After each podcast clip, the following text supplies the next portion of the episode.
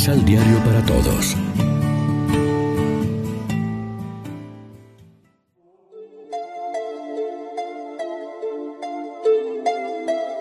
Primera lectura. El Señor apartó a Israel de su presencia y solamente quedó la tribu de Judá. Del segundo libro de los Reyes. En aquellos días, Salmanasar, rey de Asiria, invadió el país. Llegó a Samaria y la sitió durante tres años. En el año noveno de Oseas, el rey de Asiria ocupó Samaria y deportó a los israelitas a Asiria. Los instaló en Jalag, junto al Jabor, río de Gozán, y en las ciudades de Media. Esto sucedió porque los hijos de Israel habían pecado contra el Señor, su Dios, que los sacó de la tierra de Egipto, y habían adorado a otros dioses siguiendo las costumbres de las naciones que el Señor había exterminado a su llegada, y que sus mismos reyes habían introducido. El Señor había advertido a Israel y a Judá por boca de todos los profetas y videntes diciendo, enderecen sus malos caminos y cumplan mis mandamientos y preceptos, conforme a la ley que impuse a sus padres y que les manifesté por medio de mis siervos los profetas. Pero ellos no escucharon y endurecieron su corazón como lo habían hecho sus padres, que no quisieron obedecer al Señor su Dios.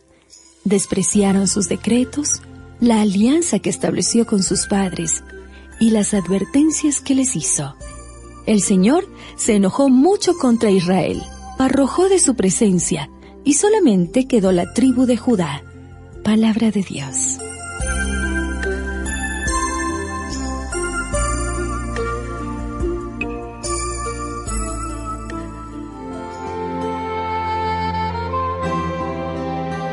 Salmo responsorial. Del Salmo 59. Escúchanos, Señor, y sálvanos. Dios nuestro, nos has rechazado y nos has deshecho. Estabas enojado, pero ahora vuélvete a nosotros. Escúchanos, Señor, y sálvanos. Has sacudido la tierra, la has agrietado. Repara sus grietas porque se desmorona. Hiciste sufrir un desastre a tu pueblo. Nos diste a beber un vino que nos hace temblar. Escúchanos, Señor, y sálvanos. Tú, Señor, nos has rechazado y no acompañas ya nuestras tropas, ayúdanos contra el enemigo porque la ayuda del hombre es inútil. Con Dios haremos maravillas porque Él vencerá a nuestros enemigos. Escúchanos, Señor, y sálvanos. Proclamación del Santo Evangelio de nuestro Señor Jesucristo, según San Mateo.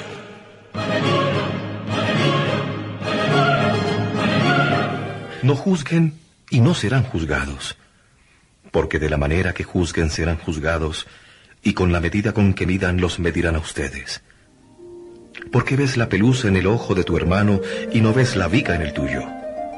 ¿Cómo te atreves a decir a tu hermano, déjame sacarte esa pelusa del ojo, teniendo tú una viga en el tuyo? Hipócrita, sácate primero la viga que tienes en el ojo, y así verás mejor para sacar la pelusa del ojo de tu hermano. Lección Divina. Amigos y amigas, ¿qué tal? Hoy es lunes 22 de junio y a esta hora, como siempre, nos alimentamos con el pan de la palabra que nos ofrece la liturgia.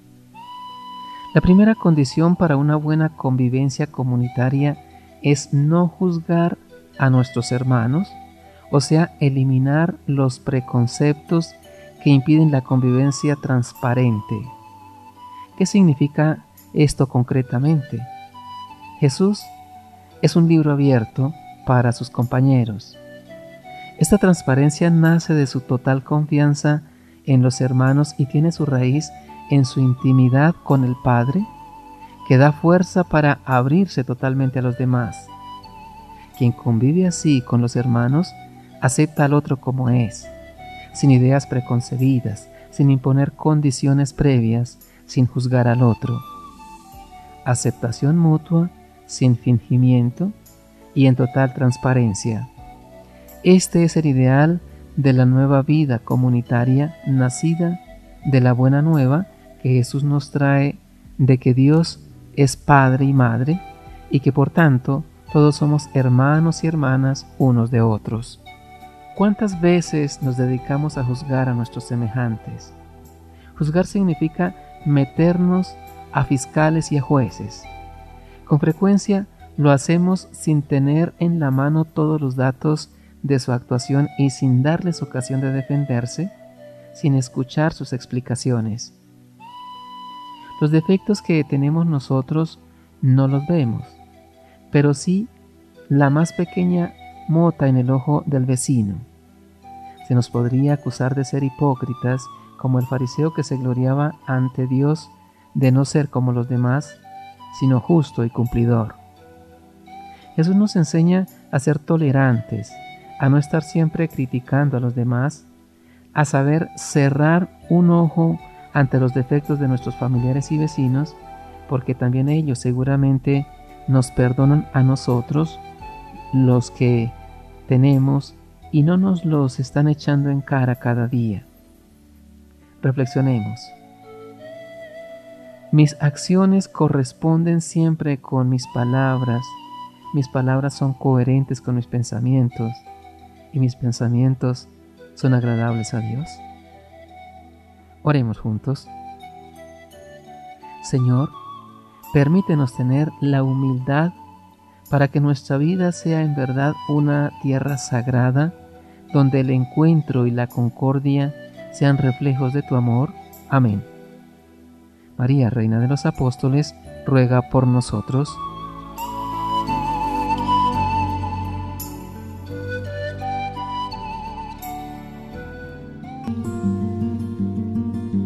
Complementa los ocho pasos de la Alexio Divina adquiriendo el emisal Pan de la Palabra en Librería San Pablo o distribuidores.